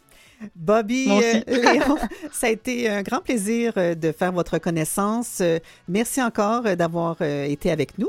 Puis, euh, on va se reparler parce que vous avez plein de projets, puis c'est très stimulant de- d'échanger avec vous. Alors, euh, passez là. Il, Merci il est quelle heure là où vous êtes, le 6 de plus, donc en début de soirée? Il est 5 heures en ce moment. OK, bien, bon 5 à 7. Merci. à une prochaine. Au revoir. Au revoir. Restez avec nous. François Larochelle est là pour sa chronique Actualité internationale. Aujourd'hui, on s'en va au Royaume-Uni avec lui. Bien avec Hélène Denis.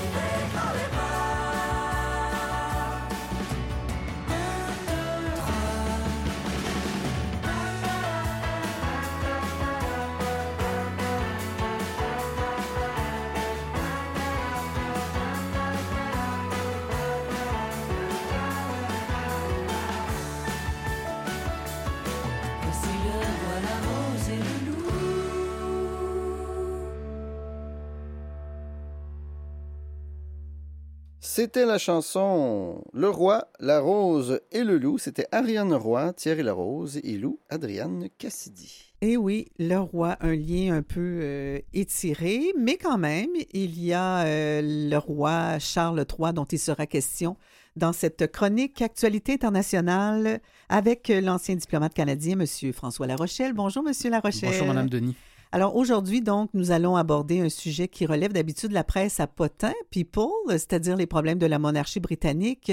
L'annonce récente que le roi Charles III devait recevoir un traitement contre le cancer a surpris, a ému, a même bouleversé le public anglais, même au-delà. Mais elle a aussi mis en lumière la question de la succession, sinon la pérennité de ce système. Oui, parce que après cette nouvelle, le destin de la famille royale a basculé et euh, celui du Royaume-Uni avec. Euh, D'abord, on a assisté à un nouveau style de communication. Euh, il y a quelques années, euh, nous n'aurions pas eu droit à euh, autant de détails. Nous aurions eu qu'une courte déclaration sur l'état de santé vrai, du ouais. roi. Mais cette fois, le palais de Buckingham est allé assez loin en annonçant ce cancer découvert lors d'une opération bénigne de la prostate royale. Cependant-. Cependant, on ne- on n'en connaît pas le type ni la sévérité, sauf que ce ne, c'est- ce ne serait pas un cancer de la prostate. Mhm. Le premier ministre britannique Rishi Sunak euh, a indiqué que la maladie avait été détectée à un stade précoce et que Sa Majesté était tout à fait positive. Tant mieux. Puis, euh, ça, ça ramène à, à- à se poser toutes sortes de questions. D'abord, ça fait quoi exactement un roi? Euh, bonne question. Euh, Charles III, d'abord, est le chef euh, de l'État britannique, mais ses pouvoirs sont en grande partie symboliques et cérémoniales. Il reste politiquement neutre. Par exemple, il reçoit tous les jours des messages du Foreign Office, qui est le ministère des Affaires étrangères britannique, des briefings avant des réunions importantes ou des documents nécessitant sa signature. Il rencontre toutes les semaines euh, le premier ministre, c'est toujours le mercredi, euh, et le premier ministre l'informe à ce moment-là de ce qui se passe euh, au pays, à l'étranger. Ces réunions sont totalement privées et aucune note, aucun registre n'est tenu. Ah non. Le roi joue également un certain nombre de rôles parlementaires, comme la lecture du discours du trône en début de session. C'est lui qui nomme les gouvernements ou dissout le Parlement euh, avant une élection générale. Il approuve les lois par l'intermédiaire de la sanction royale. Il accueille aussi euh, les chefs d'État en visite euh, à Londres et rencontre régulièrement les ambassadeurs étrangers. Il participe bien sûr à des événements publics et coupe beaucoup de rubans. Charles est également à la tête du Commonwealth, dont le Canada est membre. Et il est aussi le chef de l'Église d'Angleterre, l'Église anglicane. Comment les devoirs du roi vont changer pendant ces traitements pour essayer d'éliminer le cancer? Apparemment, il va pouvoir continuer d'exercer certaines tâches bureaucratiques et à tenir les réunions privées avec le premier ministre dont je, euh, euh, parlais plus tôt. Euh, des membres de sa famille, de la famille royale, le remplaceront lors de fonctions officielles et d'apparitions publiques. Le prince William, qui est le fils aîné de Charles et l'héritier de la couronne, a déjà commencé à le faire. Euh, il faut dire que de déléguer à des membres de la famille royale est une pratique assez courante et le roi Charles, quand il était prince de Galles, euh, le faisait euh, fréquemment pour remplacer euh, sa mère, la reine Élisabeth II. Mhm. Il y a son épouse aussi, Camilla, j'imagine, qui Oui, oui, oui, oui. fait oui. du travail Oui. de secrétariat, je ne sais pas trop. Là. Mais qu'est-ce qui se passerait en cas d'incapacité prolongée du roi? Bon, il y a une loi sur la régence qui permet de nommer l'héritier du trône, donc le prince William, comme régent. Euh, cela signifie donc que William reprendrait presque toutes les fonctions royales de son père. Bien sûr, si Charles euh, se rétablit, ce qu'on lui souhaite bien sûr, Ben oui. euh, la régence prendra fin et le roi reprendra ses pouvoirs. Mm. Il a 75 ans, soit dit en passant. Ouais. mhm. Et quel impact aura au Canada cette absence du roi Charles III? Parce qu'il est notre roi aussi. Et oui, qu'on le veuille ou non. Et euh, la loi sur la régence ne s'applique qu'à la Grande-Bretagne. Euh, donc, euh, ici, les pleins pouvoirs au Canada, les pleins pouvoirs ont été de, de la monarchie ont été délégués au gouverneur général. Et donc, pour l'instant, rien ne change. La gouverneure générale continue d'assumer les responsabilités royales du Canada. Au Canada. Toutefois, si le prince William devenait régent, on ne sait pas exactement qui aurait le pouvoir euh, sur le gouverneur général? Euh, il y a des débats d'experts sur le sujet et il faudrait sans doute passer une loi au Parlement canadien. Le diagnostic de cancer du roi Charles accroît la pression sur la monarchie britannique. Quelle est la popularité de la famille royale? Euh, il y a un sondage d'opinion récent qui a été réalisé auprès de 2000 adultes euh, en Grande-Bretagne et qui a mis en évidence un net clivage de génération. 62% des personnes interrogées souhaitaient le maintien de la monarchie, ce qui est quand même euh, assez important, tandis que 26% soutenaient l'idée d'un chef d'État élu, contre 17 plus tôt. Mais euh, alors que 80% des plus de 65 ans étaient pour la monarchie, seulement 37% des 18-24 ans étaient de cet avis. Hmm, on sent vraiment euh, Il y a- la différence générationnelle. Voilà, là. il y a une tendance. Oui. Est-ce que vous diriez, M. Larochelle, que la monarchie est à la croisée des chemins? Bon, il est trop tôt, évidemment, pour le, le- le savoir, parce que d'abord, Charles euh, est toujours euh, de ce monde euh, et on ne connaît pas non plus quel sera le résultat de ses traitements.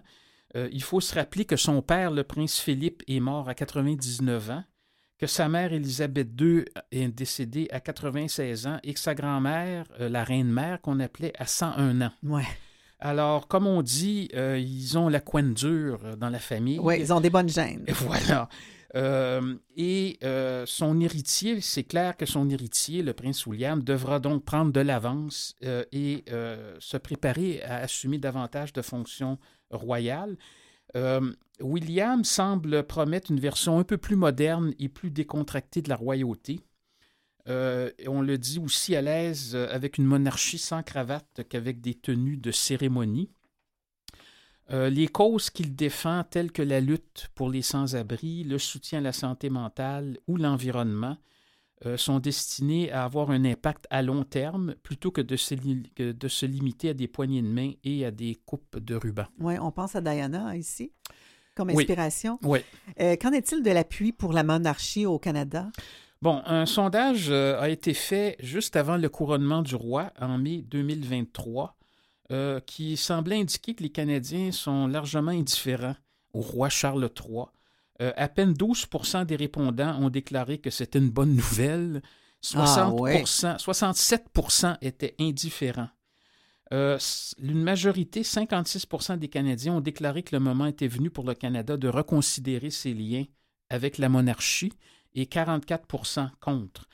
Euh, comme on pouvait s'y attendre, c'est au Québec que le sentiment anti-monarchique était le plus fort. 71% des participants au sondage au Québec euh, ont déclaré qu'il était temps de reconsidérer ces liens.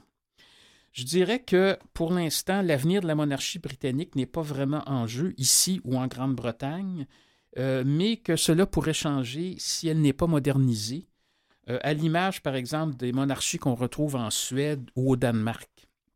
Franchement, si on aime les beaux costumes militaires et les parades à cheval, euh, la monarchie de, Charles III euh, n'offre pas grand-chose pour faire face aux défis actuels de nos sociétés. Sauf que, comme je le dis, on aime les parades et les, les beaux uniformes. Et elle coûte assez cher. Par contre, la monarchie, avec son décorum et son protocole, assure néanmoins une continuité politique et une stabilité séculaire. On peut ou ne pas s'y identifier, mais ce n'est pas à dédaigner, je pense, dans notre ère de chaos et de division politique. Mhm. Chose certaine, la monarchie intéresse à travers aussi la télé. Je pense à la série télé The Crown. Je ne sais pas si vous l'avez suivi. Bien sûr. C'est, vraiment euh, très, très Oui, populaire. Et d'ailleurs, on voyait des entrevues entre la reine et le premier ministre. Et le fait que ça soit, qu'il n'y ait pas de, de notes de prise, c'est que justement, ça permet euh, aux, euh, aux participants de, de dire et de penser et de dire euh, et, et de réfléchir sur ce qu'ils veulent et sans, sans crainte que ça se retrouve dans Paris Match Mhm. euh, deux jours plus tard. Bien, bonne journée. Ça, ça fait drôle d'entendre Paris Match dans votre bouche. François La Rochelle, en tout cas, on souhaite, euh, c'est sûr, à Charles III de retrouver sa santé. God save the king. Merci beaucoup. À la Merci. prochaine. Au revoir.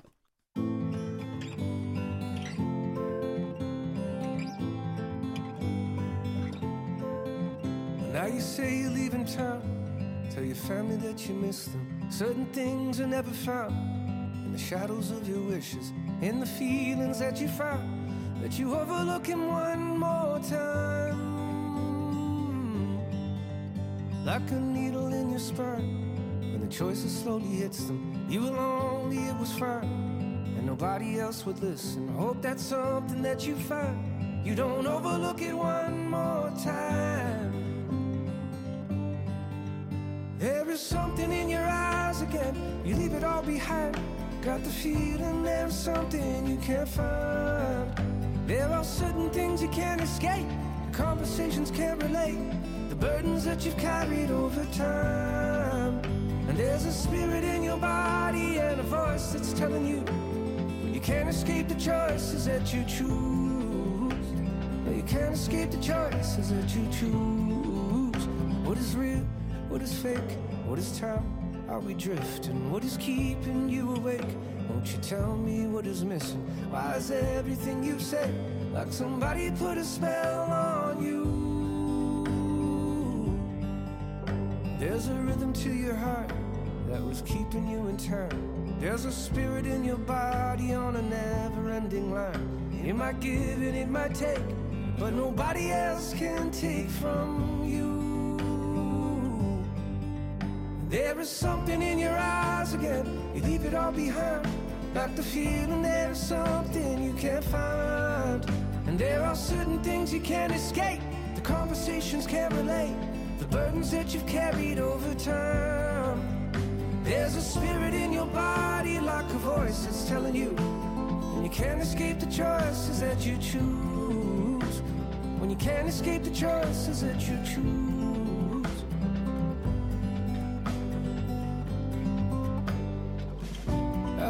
These things, all my dreams just ain't enough. Somebody say you love me, tell me on the telephone. I've been trouble keeping up, and everybody's leaving town. Pay attention, changing channels, tell me why it's not enough. Pay attention to the signs, it's a reflection of you. And there's a child in the corner of the room. Standing there, you hope to make your mother proud somehow. There is something in your eyes again, so leave it all behind. Like the feeling there's something you can't find. It was there between the anguish and the faces in your mind. But there's a light that will shine upon your truth. And there are certain things you can't escape, the conversations can't relate the burdens that you've carried over time. And there's a spirit in your body like a voice that's telling you, but you can't escape the choices that you choose.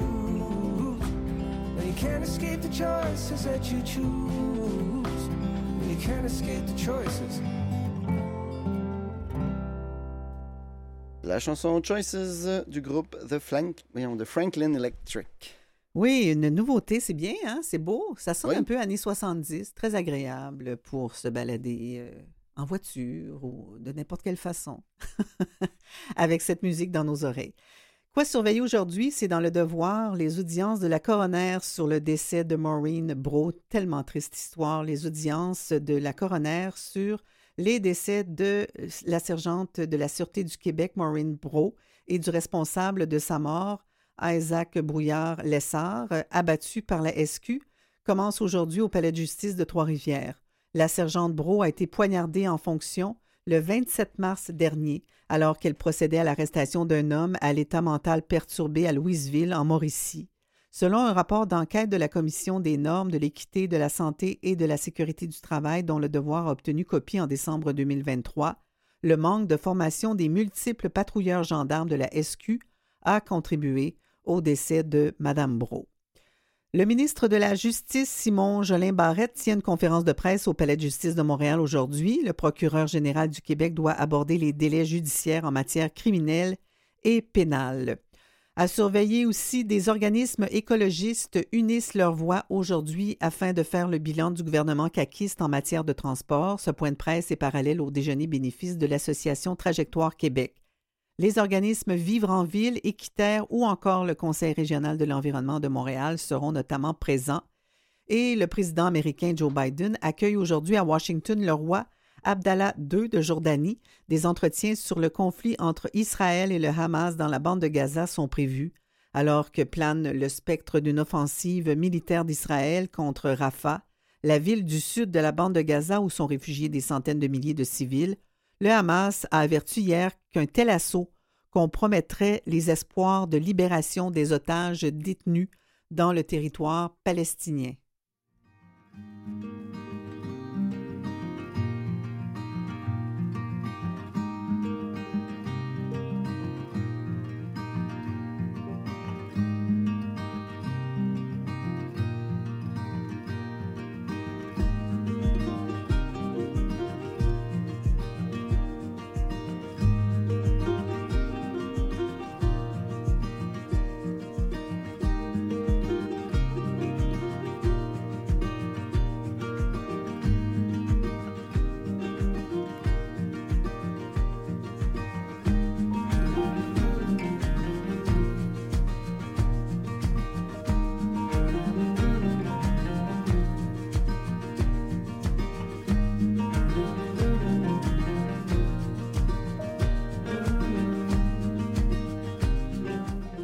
Les publicités du Super Bowl 58, quatre coups de cœur, ils ont pris ça très au sérieux. Un groupe de l'agence de publicité, La Bande, s'est réuni à Montréal dimanche pour regarder le match et les pubs.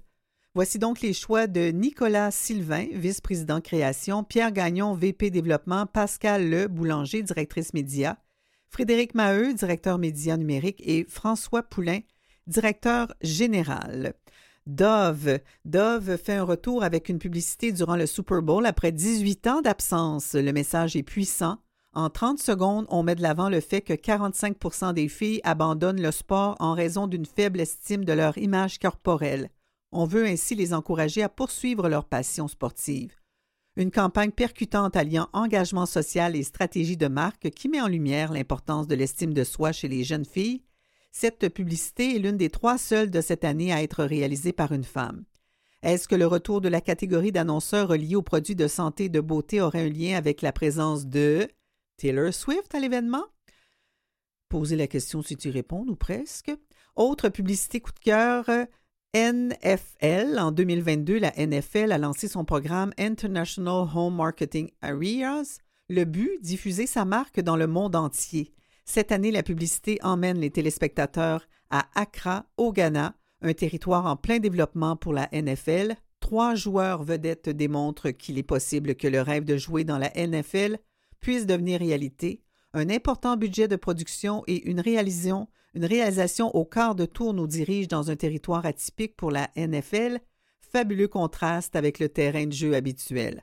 Un jeune Africain est littéralement subjugué par le discours motivant du grand frère, lui indiquant que tous les rêves peuvent se réaliser. Ce message long format est très touchant et inspirant. Et euh, Duolingo, j'ai découvert ça dans le temps des fêtes. La publicité ne fait que six secondes, un format court, généralement utilisé sur YouTube, qui souligne l'identité de marques irrévérencieuses, amplifiée par les brillantes parodies que Duolingo a publiées sur X pendant le Super Bowl la place de Duolingo dans les mêmes, euh, les mêmes pardon, M, E, accent grave, M-E-S, où la mascotte est représentée comme une entité menaçante et complètement assumée. La cible est sans doute les nombreux utilisateurs qui auraient oublié l'application sur leur téléphone, puisqu'en matière de monétisation, la rétention est aussi importante que l'acquisition. Ces six secondes atteignent le but. Si on ne connaît pas Duolingo, la curiosité est sans aucun doute piquée, ce qui est parfait pour une application qui ne prend que quelques secondes à activer. Et finalement, une publicité qui euh, a plu à cette équipe-là de la bande, Pfizer. C'est la première fois que le géant pharmaceutique Pfizer est au Super Bowl avec ce message de 60 secondes, avec la chanson Don't Stop Me Now de Queen, la publicité utilise la synchronisation labiale animée pour faire voyager les spectateurs à travers des siècles d'histoire médicale, avec des figures telles que Galilée, Copernic et Newton, ainsi que les cofondateurs de Pfizer, Charles Pfizer et Charles Earhart, prenant tous leur tour au champ. D'une facture visuelle irréprochable, la vidéo se tourne finalement vers une jeune fille recevant un traitement contre le cancer à l'hôpital et qui semble en rémission donc, beaucoup d'émotions. Et puis, la presse ne fait pas qu'en parler. C'est Stéphanie Bérubé là, qui, euh, qui, résume les publicités. Mais il y a quand même des extraits, euh, pas les, les, secondes, euh, pas le temps, la durée complète, mais quand même de, de bonnes secondes, là, assez, assez longtemps pour qu'on s'en fasse une, une bonne idée. J'imagine que si on fait une recherche un peu plus approfondie, on est capable de les trouver au grand complet. N'est-ce pas, Mathieu? Sûrement. OK. On écoute Angèle.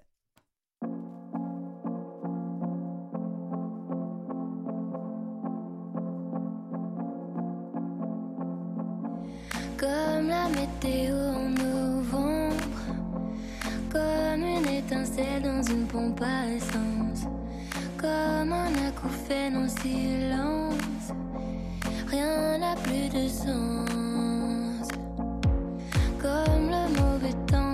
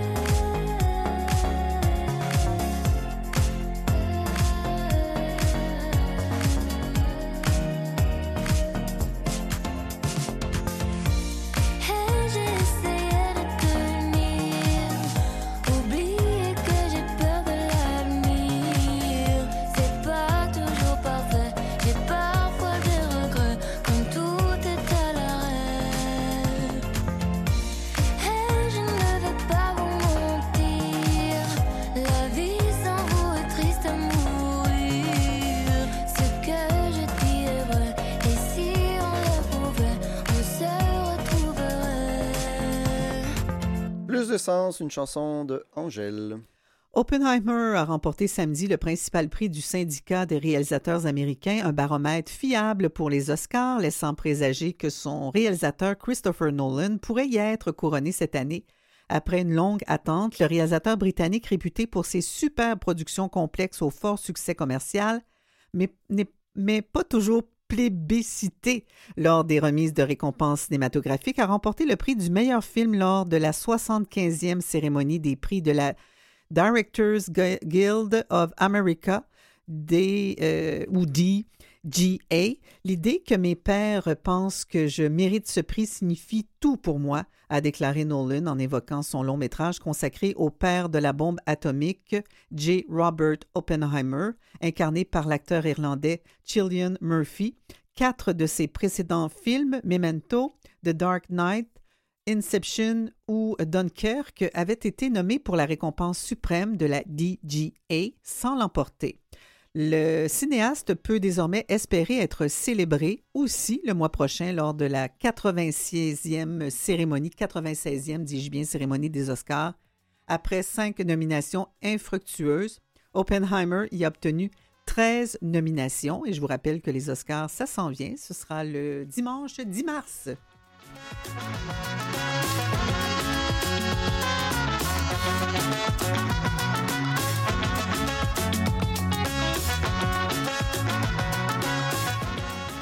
Et c'est ainsi que se termine cette émission du lundi 12 février 2024. Merci beaucoup d'avoir été à l'écoute. Ici Hélène Denis qui vous souhaite une belle et bonne journée à notre antenne. Merci beaucoup à Mathieu Tessier et merci aussi aux recherchistes Méliane Fafard et Marianne Loche. On se retrouve demain à compter de 9h30. Habillez-vous chaudement, là. Il ne fait plus printemps.